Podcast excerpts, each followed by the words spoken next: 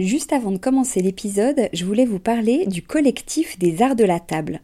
Alors l'art de la table, c'est vraiment une grande tendance dans notre univers déco, vous n'avez pas pu y échapper. Toutes ces jolies tables qu'on peut voir en photo sur Instagram ou dans les magazines, qui nous inspirent, qu'on a envie de reproduire quand on reçoit, ou même au quotidien.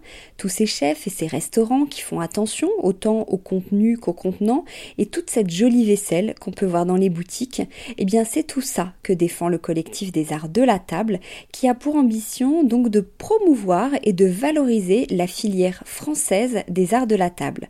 Grandes marques, créateurs indépendants, artisans et détaillants passionnés, ils sont tous unis d'une même voix pour faire rayonner leur savoir-faire et leurs produits mais aussi pour vous inspirer.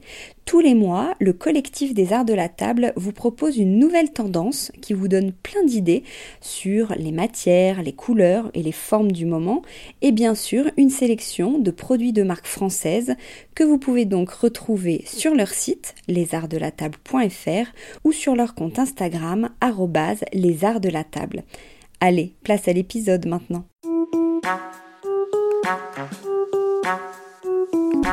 Bienvenue sur Décodeur, le podcast qui parle de celles et ceux qui font la déco aujourd'hui. Je m'appelle Hortense Leluc et à chaque nouvel épisode, j'invite à mon micro un architecte ou un designer, une marque reconnue ou émergente, un entrepreneur ou un influenceur, quelqu'un que vous allez connaître ou pas, mais qui dans tous les cas va nous parler déco. Son parcours, son métier, son quotidien, son univers, ses goûts, on saura tout. Enfin, j'espère.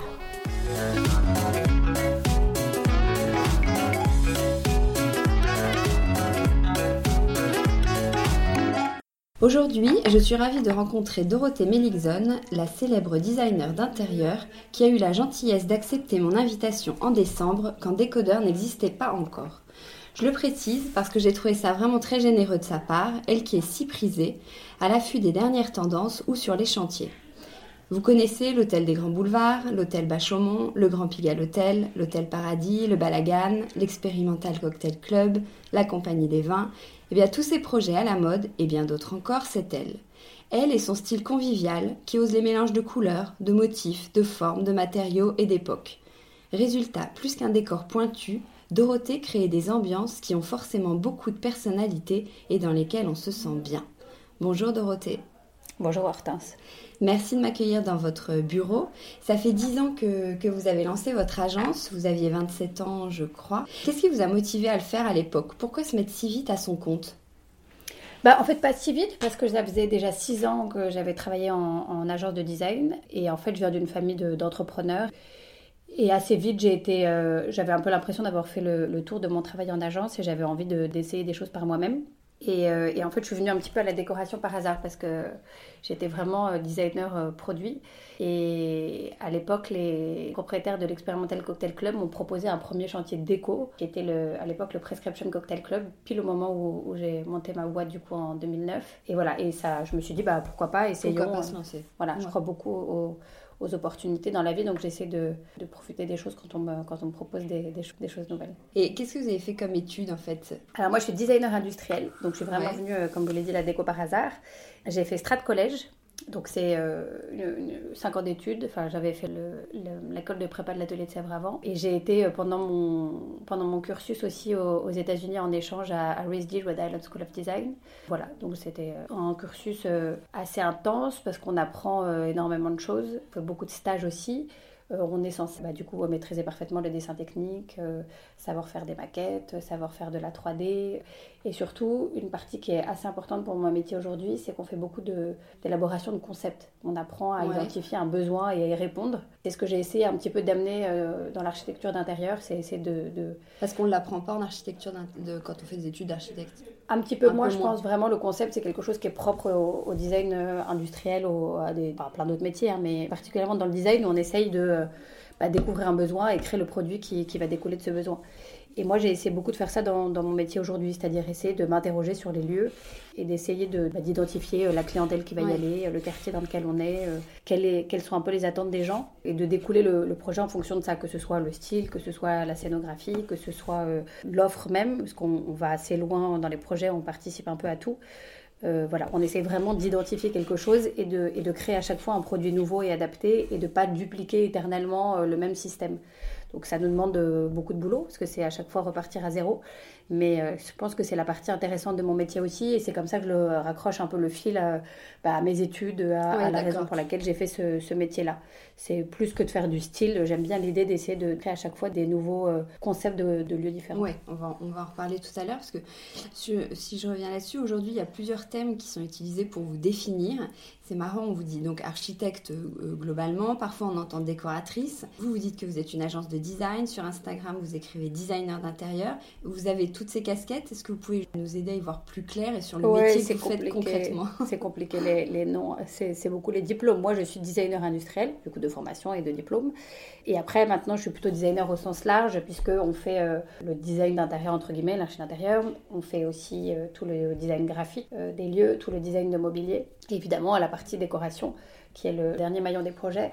Mais c'est vrai que je ne me considère pas comme une décoratrice parce que comme on est très en amont, euh, qu'on fait euh, tout le space planning, euh, tous les plans, toute la partie technique des projets et qu'on suit toute la construction, la décoration, mine de rien, même si c'est la seule chose qu'on voit, c'est peut-être ce qui nous prend le moins de temps en fait dans les projets, surtout dans les projets d'hôtel qui sont très très prenants en termes techniques, d'organisation, de, chambres, de salles de bain, de faire passer les clims, de travailler le rez-de-chaussée, est-ce qu'on fait un restaurant, est-ce qu'on n'en fait pas, comment on fait la réception, est-ce qu'on fait un bar, voilà. Il y a beaucoup de travail d'organisation d'espace et, d'essayer de définir le concept du lieu de manière à ce qu'il soit le plus adapté possible et éviter d'avoir des, toujours un peu ma hantise, des salles de petit déjeuner vides, ah des, des, lieux qui ne vivent pas. On essaie vraiment, et ça depuis euh, le début, quand on a commencé à faire des hôtels à Paris, de tourner la restauration vers la rue, d'essayer de capter le plus possible de Parisiens, le plus possible de clientèle locale, d'essayer vraiment de mélanger les gens, plutôt que d'éviter d'avoir euh, les hôtels euh, remplis de touristes et qui n'ont aucun lien avec la population locale. Et je pense que c'est vraiment un win-win parce que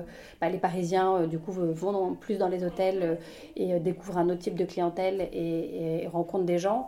Et les étrangers ou les touristes rencontrent un peu des Parisiens, se mélangent un peu à ce, à ce monde-là. Et je pense que c'est le mélange qui, est sympa. Et, oui, j'aime bien l'idée que les gens se rencontrent, que les gens papotent. On fait vraiment des scénographies pour que les, les, gens interagissent, euh, forcer un peu la conversation. Justement, vous, vous en parliez sur l'envers du décor. Nous, on a la facette plutôt glamour de ce métier. On découvre les projets terminés euh, qui sont impeccables, tendances, euh, les photos dans les magazines. Mais derrière ça, on sait enfin on sait, on soupçonne qu'il y a le suivi de chantier, la comptabilité, le rétroplanning, le cahier des charges. Est-ce que vous, Dorothée, vous êtes juste sur la partie créative ou est-ce que vous gérez tout ça? Est-ce que votre métier, c'est de donner des impulsions et vous déléguer ou vous êtes euh, concrètement euh, sur les chantiers? Non, non, notre métier c'est de faire tout ça, c'est pas le plus facile. Non, non, on est concrètement sur les chantiers, on y va tout le temps, euh, au moins une fois par semaine. On fait évidemment toutes les mises à jour qu'il faut faire suite aux découvertes des chantiers, on gère les budgets, je m'en passerai, mais hélas, oui, on gère les budgets, on essaie de rentrer dedans. Souvent, nos clients nous. Moi personnellement, mon bureau. Mais moi personnellement, je l'ai fait éternellement. J'essaie de moins le faire parce que je ne pense pas avoir une énorme valeur ajoutée à faire des tableaux Excel, mais, mais euh, forcément on le fait, c'est essentiel. En fait, ce qui se passe, c'est que nos clients nous donnent des budgets globaux et il faut rentrer dedans. Et après, euh, que la chaise coûte tant, la lampe coûte tant, euh, que un, un, lavabo coûte ci ou ça, et c'est pas leur c'est pas leur souci. Le, truc, c'est que voilà, il faut qu'on rentre dans l'enveloppe parce que bah, mine de rien, les, les, projets qu'on fait, comme on fait que des bars, hôtels, restaurants, c'est des projets qui doivent être rentables au-delà d'un certain montant, en fait, comme le, surtout dans l'hôtellerie, où vous faites le, prix des chambres à après qu'on ne peut pas dépasser. C'est un, milieu assez concurrentiel et un, un, hôtel 4 euh, étoiles dans le centre de Paris, ça vaut tant. Si on dépasse trop du budget, en fait, on, passe au-delà de la rentabilité et du coup, ça le projet n'a plus de sens. Donc on est euh, quand même assez contraint par ça. Et la technique nous prend énormément d'argent, puisque tout ce qui est isolation thermique, isolation acoustique, la climatisation, c'est des, des, obligatoires. Et hélas, on ne peut rien faire, ça coûte tant et et c'est pas négociable. Du coup, après, il faut essayer de jongler pour avoir euh, le mieux possible euh, sur tout ce qui va être visible. Donc euh, la qualité des marbres, la qualité des bois, euh, les, banquettes. Donc on essaie vraiment de tirer les prix pour que le, client à la fin ait le, entre, guillemets le, meilleur résultat possible par mm. rapport à l'argent que lui va dépenser. Et, dans ce qu'il voit et dans ce qu'il voit pas. Donc c'est beaucoup tiré là-dessus. Mais ça reste essentiel pour nous de toujours se poser la question du client. Et, et ça, je pense que c'est un truc qu'on arrive à bien faire ici c'est que c'est le centre de notre projet, c'est euh, le mec qui va venir dormir à l'hôtel ou la nana qui va venir dormir dans l'hôtel à la fin, utiliser la salle de bain, prendre une douche. Et on essaye de ne pas les décevoir et, c'est pour moi le, le, cœur de tout. Si euh, je vais voyager en Californie, euh, choisir un hôtel euh, pour aller dormir à Los Angeles et, que l'hôtel me déçoit, ça peut vraiment être un truc qui me qui, qui m'attriste. Je pense que les gens ont pas beaucoup pas beaucoup de vacances, pas beaucoup de temps et quand sur leur semaine de vacances ou leur semaine à Paris, euh, ils vont venir dormir dans un des hôtels que j'ai fait, au-delà de l'argent qu'ils vont dépenser, c'est surtout un temps précieux pour eux. Et voilà, j'essaye le plus possible de ne pas les décevoir c'est de jamais tricher avec les photos. On essaie de donner le max, le max possible, d'être vraiment dans le bon prix, euh, voilà, d'être dans le bon positionnement. Et c'est un vrai, un vrai souci pour moi. Je, pense vraiment à cette personne-là tout le temps. Et à l'agence, c'est le cas aussi de, de, tous les artistes qui sont l'agence? Euh, On n'est pas beaucoup, on est 5 ou 6. Oui, d'accord. Un chantier, ça dure combien de temps en moyenne? Un chantier d'hôtel, ça dépend. Ça dépend, ça peut entre 1 et 3 ans, selon la difficulté des projets. L'hôtel des Grands Boulevards, où par exemple on a rajouté un étage, ça a été un, assez gros chantier. Euh, en général, quand c'est des chantiers d'hôtel, des anciens hôtels où on fait euh, principalement pour le coup un peu de space planning et, surtout euh, beaucoup de, beaucoup de déco, euh, ça peut prendre un an. Et les projets. Quoi, le space planning Je vous coupe, mais ça fait deux fois que vous le dites. Ouais, c'est un terme qu'on utilise, mais c'est vraiment l'organisation d'espace et d'ailleurs vraiment répartir les espaces, de dire euh, voilà l'espace qu'on va allouer aux chambres, voilà l'espace qu'on va allouer aux, surfaces publiques. et c'est vraiment organiser ça. Et c'est vrai que sur des, chantiers comme l'hôtel Bachoumont, comme l'hôtel Les Grands Boulevards, comme l'hôtel Henrietta, où on, on, récupère un immeuble et, et on va complètement le, vider pour récupérer des plateaux vides. On est sur des temps plus longs, surtout que dès qu'on commence à ouvrir les murs et les planchers, on a toujours des, surprises. assez mauvaises en général. Et du coup, les temps s'allongent à ce moment-là. Hmm. Et justement, quand, vous abordez, comment vous abordez les, nouveaux projets? Comment on s'approprie un lieu? On vous dit, vous avez cette adresse-là et d'en faire un, un, hôtel qui marche, tendance, joli. Alors, tendance, c'est pas le brief, hein, parce qu'on essaie de faire des, lieux qui durent, surtout dans, dans l'hôtellerie. Les, les, temps de vie des lieux raccourcissent de plus en plus. Et c'est pas quelque chose de hyper souhaitable, parce que c'est quand même un, grand gâchis de refaire les lieux tous les, tous les 2-3 ans. Donc, euh, non, on essaye de, quand même d'être sur des tendances de fond moi, je crois beaucoup à l'âme des lieux. C'est un côté un peu mystique, mais c'est vrai que pour moi, c'est important de le respecter. Et on fait, euh, c'est pour ça qu'on est très attentif à euh, l'immeuble, ce qui s'y est passé, qui a vécu, le quartier, la raison pour laquelle il a été là, quel architecte l'a fait. On essaye aussi de, de, jamais arriver avec des concepts préconçus. On, je me dis pas, ah, tiens, j'ai envie de faire ça en ce moment. On s'adapte à l'espace, purement à la forme des pièces, à la hauteur sous plafond, et on crée vraiment le projet en fonction de, en fonction de l'espace. Et pour moi, c'est un peu une manière de respecter l'âme, des lieux. Et, de, et je pense que c'est vraiment à moi de m'adapter à lui et pas à lui de s'adapter à nous. C'est très important pour moi. Et je crois que c'est aussi pour ça que les lieux qu'on a fait ont des good vibes, entre guillemets, que les gens s'y sentent bien. C'est qu'on a fait attention à ça. Mm.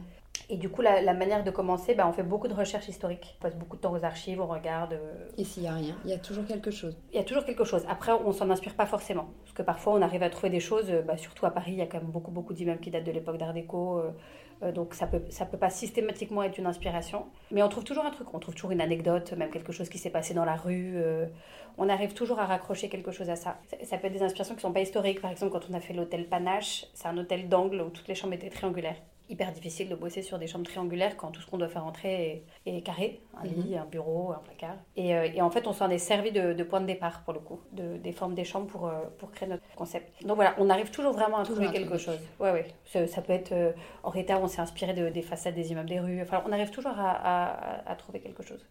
Ou un détail de balcon qui nous permet de dessiner un motif, ça peut être une porte. Justement, à votre niveau, où est-ce qu'on trouve l'inspiration? Comment vous faites pour avoir une longueur d'avance sur les tendances? Ouais, je sais pas si on a une longueur d'avance, mais, mais c'est compliqué parce qu'en fait tout le monde lit les mêmes choses, voit les mêmes comptes Instagram, lit les mêmes magazines, donc on est très euh, soumis à ça. J'essaie de faire en sorte au bureau que personne ne traîne trop sur Pinterest parce que c'est mine de rien une influence euh, euh, importante. C'est top euh, quand on fait des apparts et pour chez soi, mais c'est vrai que pour nous, à force de voir les mêmes images, les mêmes images, mine de rien, ça, ça, ça joue un peu. On essaye, bah, le, le fait vraiment d'avoir un point de départ et de faire un fil euh, et de le dérouler, ça nous permet quand même de se raccrocher toujours à ce fil.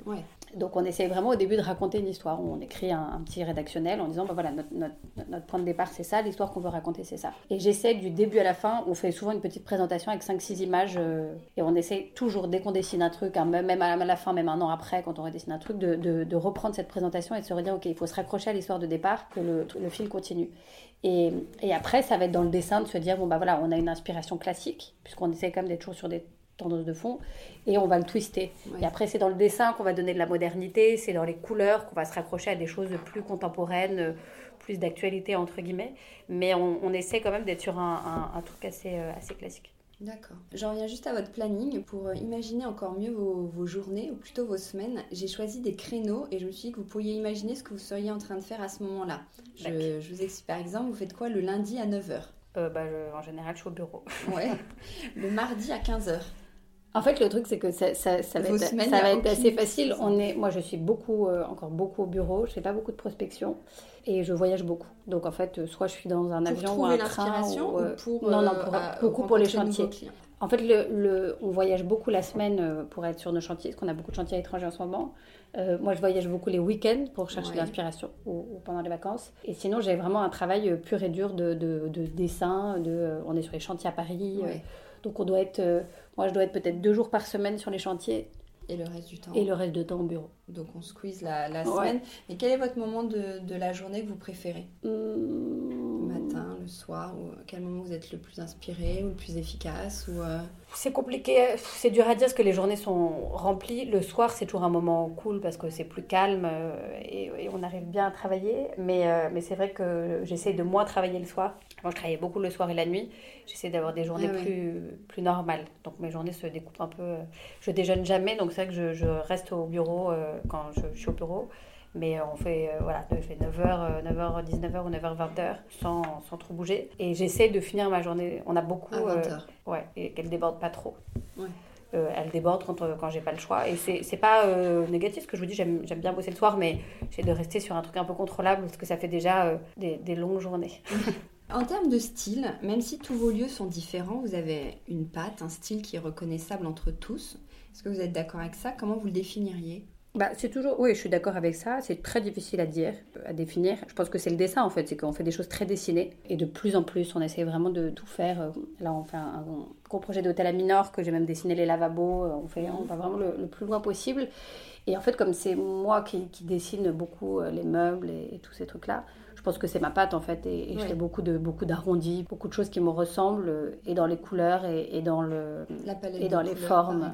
Ouais, elle évolue beaucoup, mais, mais les, les, mélanges restent toujours un peu les mêmes. J'utilise très peu de couleurs vives, par exemple, beaucoup de couleurs euh, un peu passées, beaucoup de vraies couleurs. Je suis pas du tout quelqu'un euh, qui me reconnaît dans le gris ou dans le beige. Après, voilà, là on, on utilise du violet, une couleur que j'utilisais jamais avant, mais on fait des petites variations, mais on, on, a, j'ai un goût, hein, comme tout le monde, et, je reste un peu là-dedans. Et après, je vous dis, c'est vraiment dans le dessin c'est que j'ai ma manière de dessiner euh, et je pense que ça se voit. Et on essaie beaucoup de, continuer là-dessus. Et c'est important, je, pense, d'avoir quand même un style, de ne pas, euh, entre guillemets, manger à tous les râteliers, d'identifier ce qu'on est. Euh, moi, je suis maximaliste, on fait beaucoup, on charge beaucoup la mule parce que j'aime bien.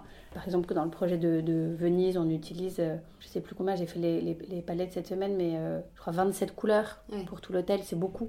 c'est risqué c'est toujours, euh, on va toujours sur des trucs, on est sur le fil du rasoir de est-ce que ça va bien ou est-ce que ça va pas. Mais c'est un truc qui est important pour moi, c'est d'oser un peu et c'est aussi comme ça qu'on se démarque parce que si on ne fait que des choses euh, très polissées, euh, on, risque de faire des choses qui se ressemblent. Et, je pense que c'est important d'avoir une identité. En tout cas, ça l'est pour moi. Et, j'aime bien cette prise de risque. Ça, parfois, ça, je vous cache pas que ça m'empêche de dormir. Parfois, je me dis, oulala, là là, j'ai vraiment forcé la jaune plus rouge plus vert. Ouf. Et en fait, j'ai tendance à me faire confiance. Je me dis, ok, euh, j'ai dessiné comme ça, euh, j'attends que ce soit fini. Alors, les trucs, quand les, les chambres témoins sont en train d'être montées, tout le monde me regarde, me dit, mais Doro, mais qu'est-ce que tu as fait Tout c'est complètement. Laissez-moi finir, laissez-moi finir. Et en général, et même moi, je suis là, oulala. Et en général, quand tout se met en place, ça marche. Mais c'est vrai qu'on ose, et j'aime bien ce, ce danger-là. Je pense que si on fait des trucs euh, trop basiques, je m'ennuierais un peu.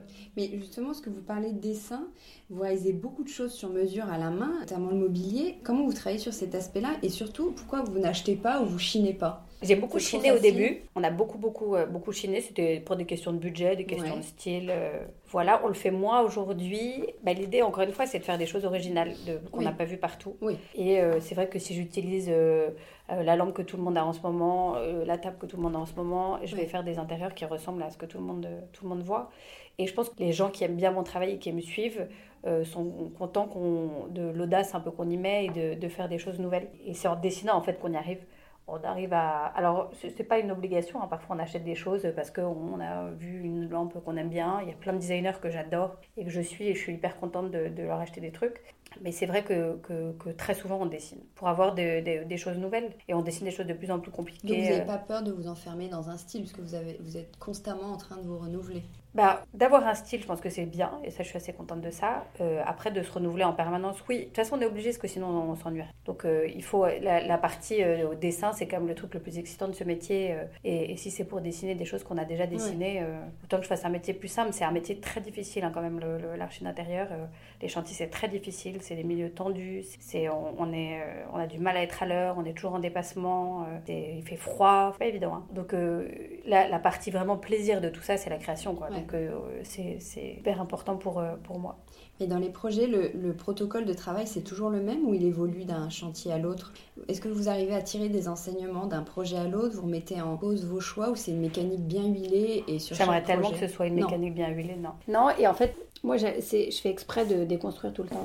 J'ai vraiment l'impression que quand on a trouvé la recette, c'est la fin. Parce que déjà, euh, j'ai décidé de faire que des bars, hôtels, restaurants et c'est un milieu qui évolue énormément. Rien n'est figé par le fait qu'il y ait un lit dans une chambre. Mais sinon, ça change beaucoup. Qu'est-ce qui change? La consommation. Bah, déjà, Airbnb a beaucoup changé l'hôtellerie. Ah oui, dans ce sens-là, d'accord. Oui, les, les, les, gens consomment les hôtels différemment, passent des, selon les périodes plus ou moins de temps dans leur chambre. L'importance des salles de bain a évolué, l'importance des placards a évolué, euh, la manière dont les gens travaillent dans leur chambre a évolué et ça continue à évoluer énormément. Donc si on arrive à, si on reste pas un peu alerte sur ces sujets-là, on, va passer à côté. Et je pense que c'est hyper important de se remettre en cause. Je pense qu'encore une fois, ça fait vraiment partie du métier de designer, c'est d'être à l'affût, de se remettre en cause en permanence. Et si euh, j'avais une méthodologie de travail hyper huilée, que je travaillais toujours avec les mêmes euh, fabricants, toujours avec les mêmes entreprises, ce, serait un, super confort. Parfois, j'aimerais bien, mais en même temps, tous mes projets commenceraient un peu à se ressembler. Et c'est ce que je fuis beaucoup. Donc on est euh, perpétuellement dans l'inconfort. Et c'est ça qui nous rend bon, je pense, c'est ça qui nous rend créatifs, c'est l'inconfort. C'est marrant que vous parliez d'inconfort parce que euh, j'allais vous, vous, poser la question du, fait que vous imaginez beaucoup de lieux avec l'expérimental group, l'hôtel des Grands Boulevards, le Balagan, euh, Henrietta, etc. Est-ce que, j'allais vous demander, c'est un peu par facilité et confort et confiance mutuelle évidemment, ou bien est-ce que vous essayez encore de les surprendre? Alors par facilité, non, parce que ça doit être mes clients les plus durs. Non, en fait, on, on est... On j'ai grandi avec eux, parce qu'on on est copains avant tout et je les connais depuis très longtemps. On a une culture commune. On voyage encore beaucoup ensemble, on va voir euh, beaucoup de concepts. Donc ça, c'est assez chouette de travailler avec des gens euh, et d'être assez aligné sur, euh, sur cette partie-là. J'ai aussi la chance de les avoir comme clients qui me font énormément confiance. Ils nous laissent libres à 100%, surtout. Ils vous donnent encore des briefs pour chaque projet? Jamais. Non, non, on est complètement libre surtout sur comment va être le restaurant, pourquoi. que voilà, ça c'est assez. vous êtes libre, mais qui décide au final? Bah, on décide ensemble, c'est-à-dire qu'on leur présente tout, euh, mais ils nous font beaucoup confiance. Qui décident, euh, on décide ensemble, on dira mais, euh, mais on, on, fait beaucoup, beaucoup de conseils. Euh, voilà, après, eux, ils ont une logique aussi euh, business que nous, on n'a pas forcément, donc qui, fait qu'ils ont parfois des approches différentes. Mais on est globalement sur la même longueur d'onde, et, et, ça, c'est chouette, c'est chouette d'être hyper libre. Vraiment, à part un budget, mm. c'est tout ce qu'on m'impose. donc ça, c'est chouette, et surtout sur tout ce qui est projet à l'étranger, qui peuvent être très boulimiques et fatigants. C'est aussi des gens qui sont très proactifs. Ils arrivent à avoir des permis de construire quand tout le monde n'y arrive pas. Ils arrivent à, à, à balayer un peu d'un geste de la main tous les problèmes. Donc ça, c'est très agréable pour nous, de ne pas être coincés euh, sur des trucs qui sont bloqués euh, indéfiniment. Donc ils ont un côté assez, euh, assez magique pour ça. C'est très agréable. Mais je suis très contente de faire des projets avec d'autres gens à côté aussi pour apprendre des nouvelles choses, pour me mettre un peu en danger aussi sur ces parties-là. Vous, vous avez d'autres clients, mais eux, est-ce qu'ils feraient appel à quelqu'un d'autre? Bah, Oui, oui, c'est déjà le cas. Ah parce que bah, déjà, on ne peut pas faire tous leurs projets ils en font beaucoup. Et c'est toujours des projets qui vont assez vite, donc il faut quand même être très disponible. Et puis je pense qu'eux aussi ont envie de, de, travailler avec des nouvelles personnes, de voir mmh. des nouvelles choses. Et, et moi, je suis ravie. Je leur ai même fait des listes de, designers avec qui travailler. Je pense que c'est encore une fois, c'est euh, win-win quoi. C'est-à-dire que moi, euh, j'apprends de, de, de, leur nouvelle expérience. Euh, eux, ils apprennent de moi, de, des autres projets que j'ai fait à côté. je les ai beaucoup aidés aussi dans leurs projets. Il y a des projets que je leur ai trouvés. je les ai beaucoup mis en relation avec des gens. Et réciproquement. Donc c'est assez chouette.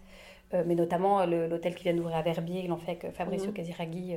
ils ont fait un projet à Londres avec Fran Nickman, euh, et le tout, leur tout premier projet aussi, l'expérimental cocktail club à Paris, n'a pas été fait par moi.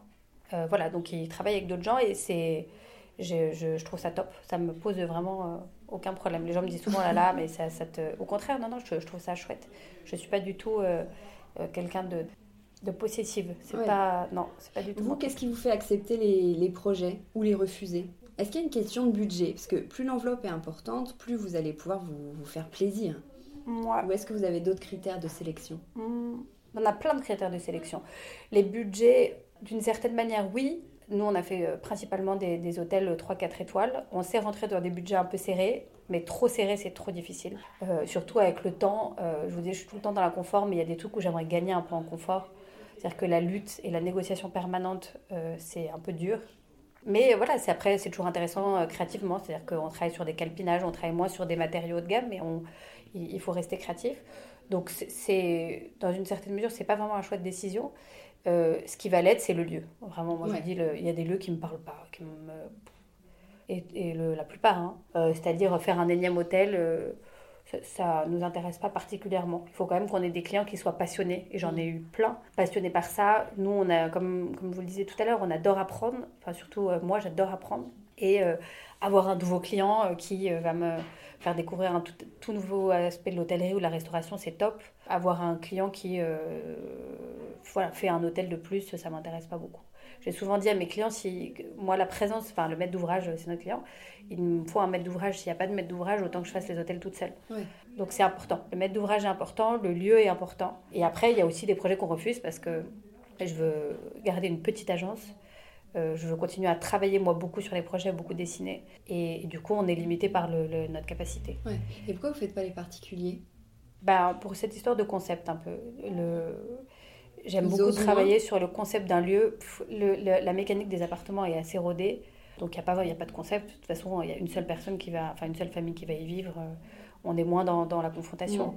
Et c'est principalement du style et de la déco. Et c'est pas forcément, je sais pas, c'est pas forcément truc. Je l'exclus pas, hein, c'est complètement possible un jour mm. qu'on en fasse dans des contextes particuliers, mais je sais pas. Il y a un côté euh, parler de rangement, de placard, de trucs, euh, ça m'angoisse un peu. Je préfère euh, voilà être sur des trucs. Est-ce qu'on fait un restaurant Pourquoi Cuisine ouverte ou pas Combien de couverts on arrive à mettre Ça va être qui le chef Ça va être quoi la vaisselle Comme voilà, ça ça ça, ça j'aime bien.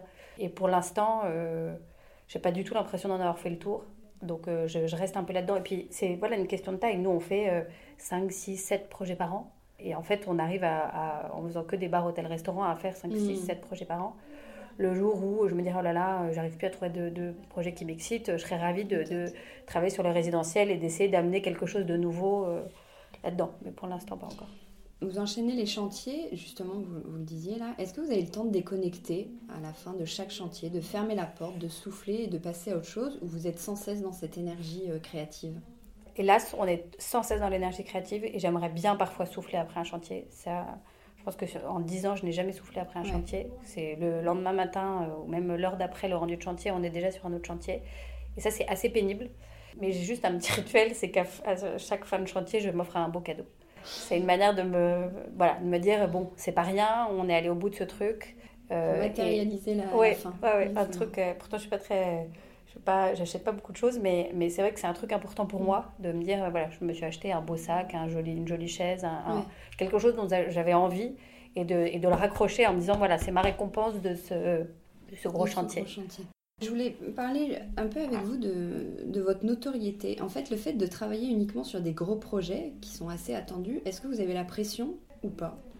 J'ai la pression, bah en fait, j'ai la pression de moi. Hein. On est, je, je, suis assez, euh, bah, comme beaucoup de gens, hein, je suis mon propre ennemi. Moi, je suis très exigeante avec moi-même, très exigeante sur la qualité des projets qu'on rend, très, très, très dure. Euh, je crois que les gens sont plus sympas avec moi que je ne suis sympa avec moi-même. Donc, euh, non, la, la pression, c'est ça, c'est de ne pas décevoir. C'est vraiment ce truc, c'est plus que de faire de la nouveauté, plus que machin, c'est de me dire, on fait un hôtel à Venise, on fait un hôtel à Minorque en ce moment les gens qui vont venir dormir dans cet hôtel à Minorque vont peut-être passer une semaine de leur été là-bas, euh, vont venir peut-être même à Minorque parce qu'il y a cet hôtel, parce que c'est vraiment un truc de destination. Moi, j'ai découvert des destinations parce que je voulais aller voir l'hôtel. Donc, ils vont venir et, ils vont, et, et, ce moment-là qu'ils vont me donner de leur vie, je ne peux pas le cramer. Donc, euh, il faut que je fasse les choses mmh. bien.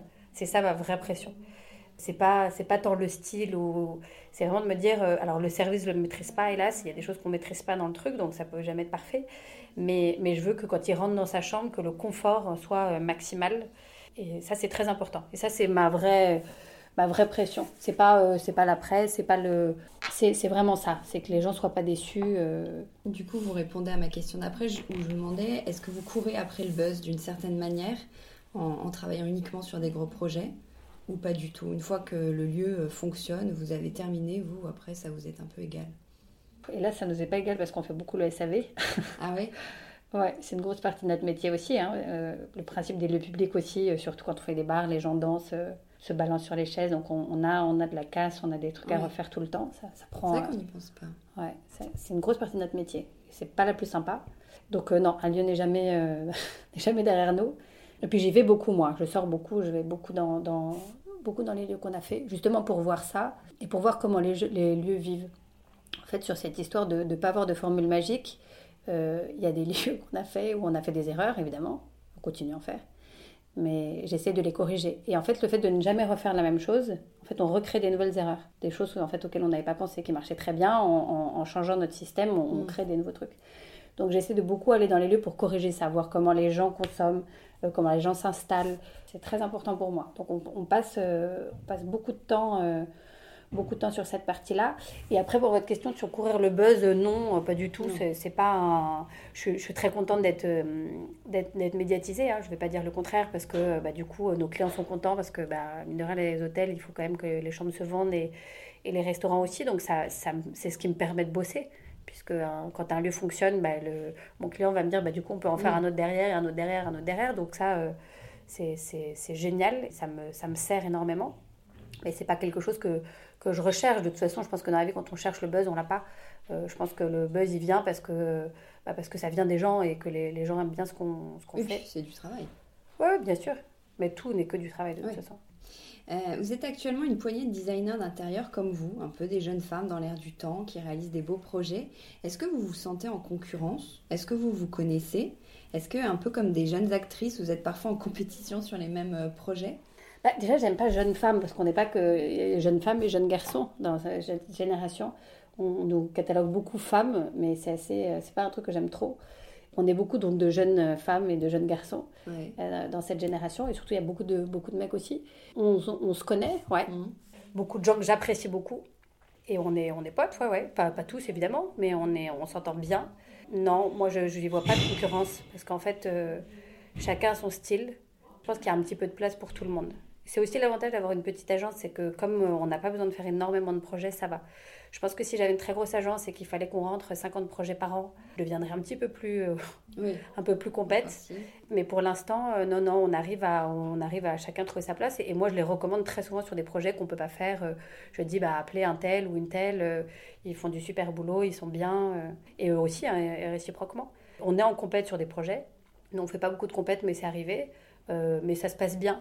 Euh, à partir du moment où c'est des gens que j'aime bien, dont j'aime bien le travail, j'ai aucun problème à, ah, ouais, et puis au fait de perdre contre eux, parce que ça me, ça me pose pas de problème. Je serais très vexée de perdre contre, quelqu'un. Euh, euh. Non, même pas, mais quelqu'un où, je trouve son travail pas, pas top, ça, ça me vexerait un peu, j'imagine. Mais, mais quand c'est des gens que j'aime bien, dont j'aime le boulot, même s'il est très différent du mien, ça me, non, non, ça me pose pas de, pas de problème.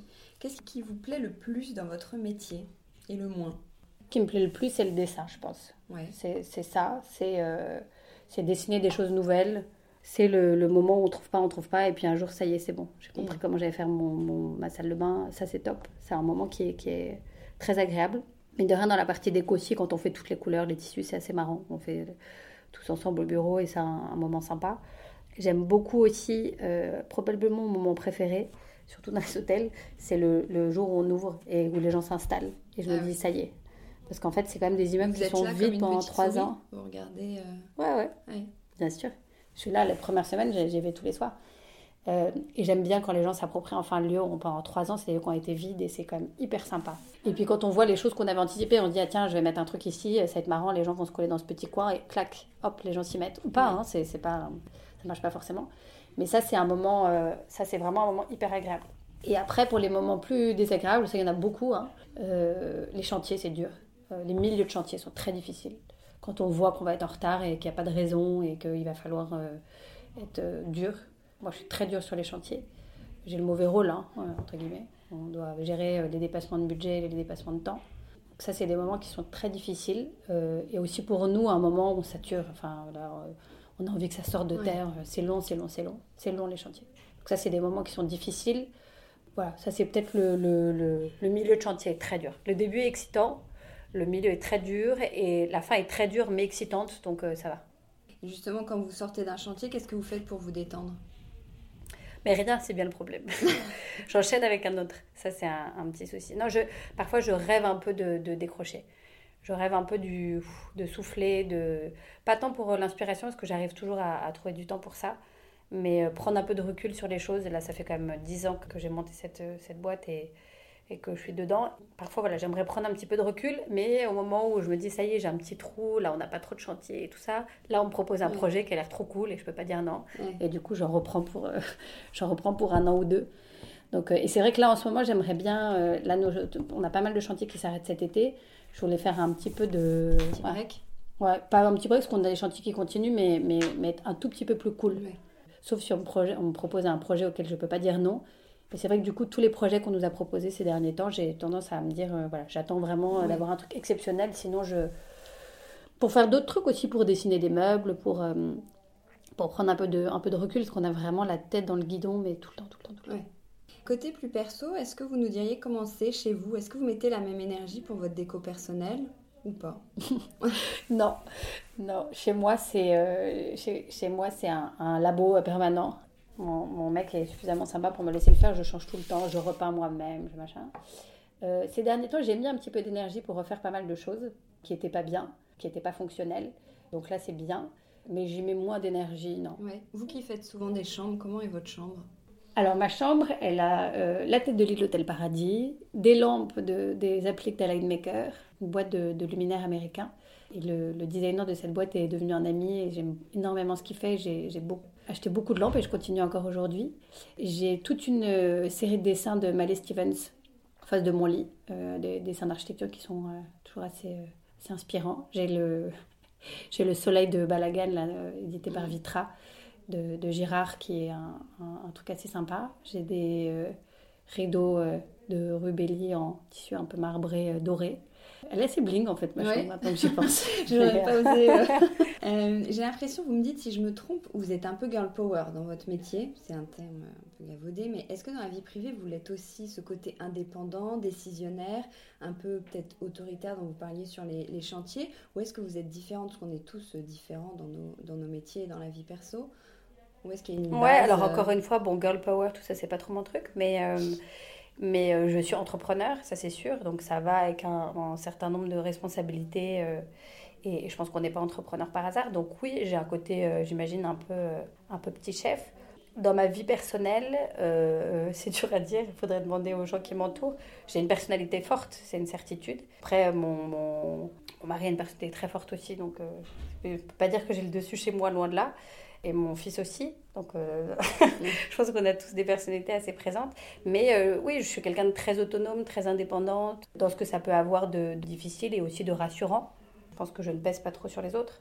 Mais c'est sûr que voilà, je pense qu'on se lance dans l'entrepreneuriat pas par hasard. Il faut une, personnalité euh, qui va avec. Et en parlant de personnalité, quelles sont les grandes figures de la déco, du design qui, que vous admirez ou qui vous ont influencé ou qui vous influencent encore? Plein, plein et souvent des nouveaux forcément euh, Charles Henry Eames, une quantité d'architectes que, que j'adore. De toute façon, vous pouvez regarder les, les bouquins en bureau, on, voit assez bien. Quelqu'un comme Hills Crawford est, quelqu'un de très intéressant aussi.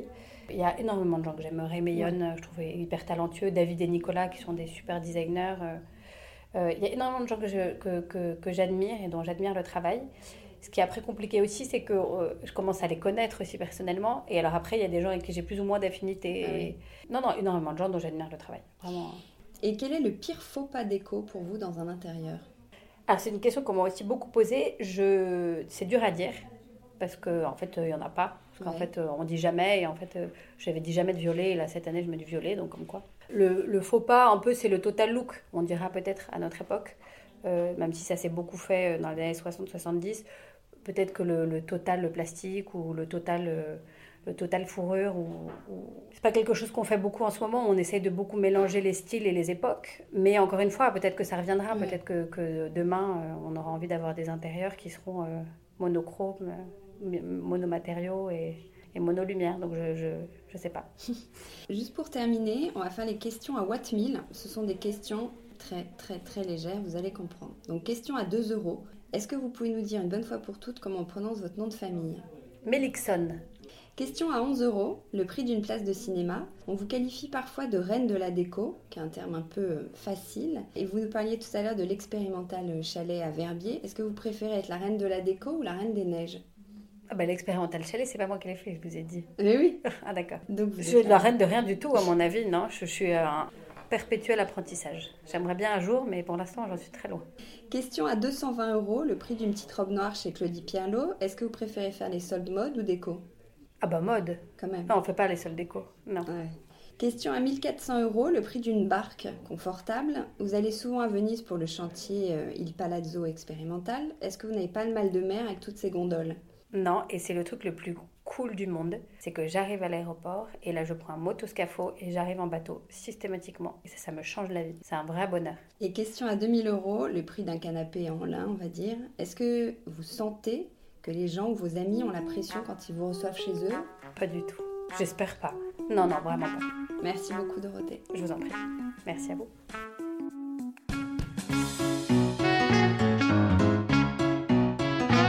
Décodeur, c'est terminé pour aujourd'hui. Merci pour votre écoute. J'espère que cet épisode vous a plu. N'hésitez pas à vous abonner à ce podcast, à laisser un commentaire sur iTunes ou sur la plateforme que vous utilisez, à suivre Décodeur sur Instagram, bref, à me faire des retours et surtout à en parler autour de vous. Merci et à la semaine prochaine.